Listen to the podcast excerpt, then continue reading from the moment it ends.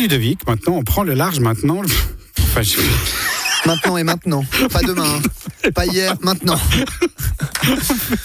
On prend le large, mon cher Philippe? On prend le large Où est-ce qu'on va? Bah, justement, si on prend le large, on va comment, Ludovic, pour la rubrique découverte de la semaine Eh bien, on va partir. euh, on va changer de continent, tout simplement. On va vous raconter l'histoire de deux amis valaisans qui sont partis cette semaine à l'assaut d'un défi pas comme les autres. Le fuyérin Grégory Roduit et le bagnard Marc Bizel participent depuis mardi à la 25e édition du 4L Trophy, une épreuve automobile caritative entre le sud de la France et le Maroc. Réservée à des participants âgés de 18 à 28 ans, cette course implique notamment de traverser le désert marocain durant 5 jours au volant de 4L. Il s'agit de voitures emblématiques produites par Renault dans les années 60. J'étais pas né Philippe, donc euh, voilà, peut-être vous connaissez mieux que moi ce modèle. Oh là là, c'est pas sympa pour Philippe. Eh bien, elles seront plus de 900 ces 4L de- à s'élancer dès demain à travers les dunes. Pour cette aventure qui consiste aussi à amener du matériel scolaire et médical dans des villages isolés, il a fallu consacrer du temps à la préparation. Marc Bizel et Grégory Roduit n'ont pas compté leurs heures. Julien Traxel les a rencontrés avant leur périple. Mais juste une question, ils sont partis depuis où? Depuis euh, le sud de la France. Ah, du- ouais, depuis, depuis ici, mais vraiment depuis le sud de la France. Marc Bizel, officiellement sur les papiers pilote, mais je serai aussi copilote. Grégory Reduit, sur les papiers copilote, mais euh, on va s'intervertir un peu les rôles.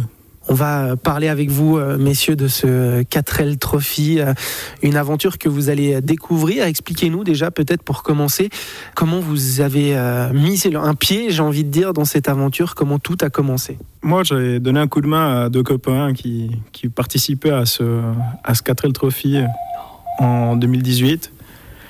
Et puis, euh, ça a déjà bien donné l'envie de, de- de participer à ce 4L Trophy. Et un soir, euh, avec Marc, on, on buvait cette bière, puis on a discuté de ça. Et sans hésitation, j'ai dit, bah, vas-y, on s'inscrit direct. Quoi. Puis euh, le soir même, on s'est inscrit. Et le dimanche, on a été chercher cette voiture. Puis on s'est mis autour. Quoi. Qu'est-ce qui vous a attiré? Qu'est-ce qui vous attire finalement dans ce projet, dans cette aventure? Alors, ben, justement, c'est l'aventure.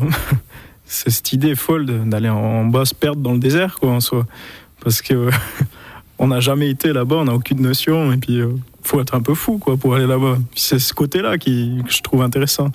Marc, c'est euh, un véhicule spécifique, tout le monde aura le même, une 4L, ça se trouve facilement. Comment ça s'est passé là pour dégoter euh, cette voiture qui va vous amener jusqu'au Maroc?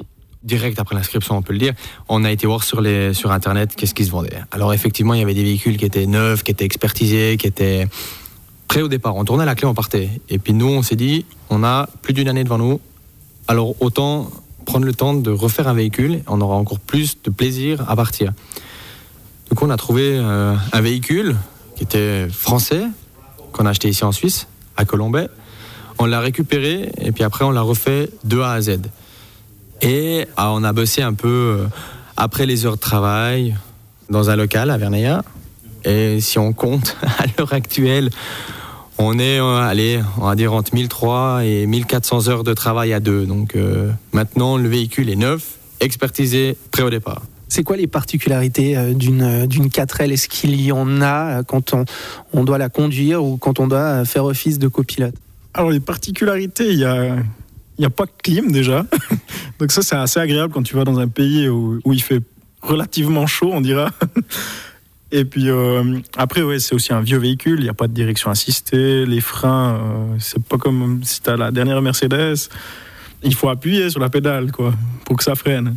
Il y a aussi une autre spécialité, c'est que le, le levier de vitesse est euh, assez particulier sur ces, sur ces 4L. Il faut réussir à trouver les vitesses et puis, euh, puis d'une fois qu'on s'est apprivoisé, en fait ça se conduit comme une voiture euh, de tous les jours, il faut juste s'habituer. Il faut juste s'habituer, mais là en l'occurrence vous allez quand même devoir la conduire au milieu du désert. Cette voiture, Marc, on arrive quand même à s'entraîner un petit peu, à se mettre en, en situation. En Valais, on a quand même des routes qui sont assez propices à l'entraînement. ouais, je sais pas si on peut dire ça, entraînement, à l'expérience, on va dire. On l'a apprivoisé, on s'est fait peut-être deux, trois frayeurs au début en se disant ouh, ouh les freins, attention.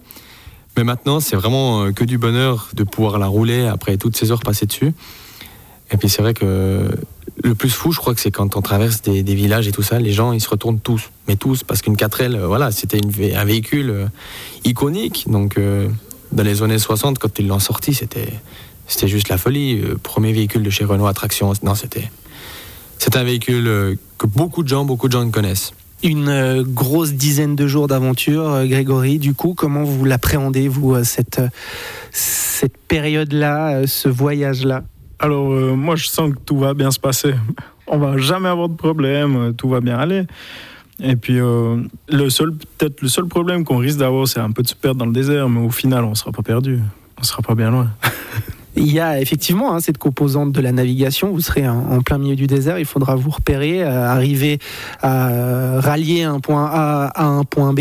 Euh, ça, c'est un, aspect dans lequel vous avez un petit peu d'expérience. Vous avez déjà en vécu par rapport à ça. Alors, oui, grâce à l'armée, j'ai envie de dire, on a pu un peu apprendre à lire des cartes, mais, mais sinon, il va falloir un peu apprendre sur le tas, je pense. C'était assez vague ce qu'on a vu à l'armée. Ça, c'est un, aspect qui euh, peut faire peur, entre guillemets, ou en tout cas qui peut susciter quelques craintes, Marc? Des craintes, non, parce que même si on est perdu, on est deux, donc on n'est pas tout seul. Donc ça, c'est déjà pas mal. Après, lire une carte, c'est bien, mais ce qu'il faut se dire, c'est que dans le désert, il n'y a pas de route. Donc c'est, on peut se perdre n'importe quand. Alors on va apprendre à, à lire avec une boussole. On va, je crois qu'on va apprendre passablement de choses. Puis après, on pourra presque aller faire euh, une carte au trésor ou j'en sais rien quoi. Parce que le but, euh, il faut quand même le préciser, euh, Grégory, c'est euh, de parcourir idéalement le moins de kilomètres possible. Alors oui, effectivement, le, le but, c'est de- de- d'effectuer le moins de kilomètres euh, entre les étapes de liaison et puis l'étape marathon. Il faut arriver du point A au point B en faisant le moins de kilomètres possible. Ça, c'est la particularité euh, de cette course. Vous en avez quand même euh, des attentes d'un point de vue euh, sportif ou finalement c'est vraiment l'aventure qui prime? Euh, pour moi, personnellement, c'est plutôt l'aventure qui prime. Même question à vous, Marc, c'est quoi les attentes par rapport à, à cette aventure? Moi, c'est comme il a dit Greg, c'est l'aventure. Et après, il y a aussi un aspect d'entraide. Entre euh, équipages, c'est- si tout d'un coup il y a une, une 4L qui est plantée dans le désert, on va pas passer à côté en les disant Eh, ciao On va s'arrêter, on va les aider à sortir du, sable, et puis après on va finir l'étape. Et à la fin de l'étape, ben, c'est les remerciements. et puis on va aussi apprendre à connaître euh, certaines personnes euh, de milieux complètement différents d'une autre. Marc Bizel et Grégory Roduit sont arrivés en cette fin de semaine à Tanger. Ils partiront dès demain pour 5 jours de course dans le désert avec seulement une carte et une boussole pour se repérer. On leur souhaite bonne chance. Quant à nous, on part en musique et on revient juste après ça.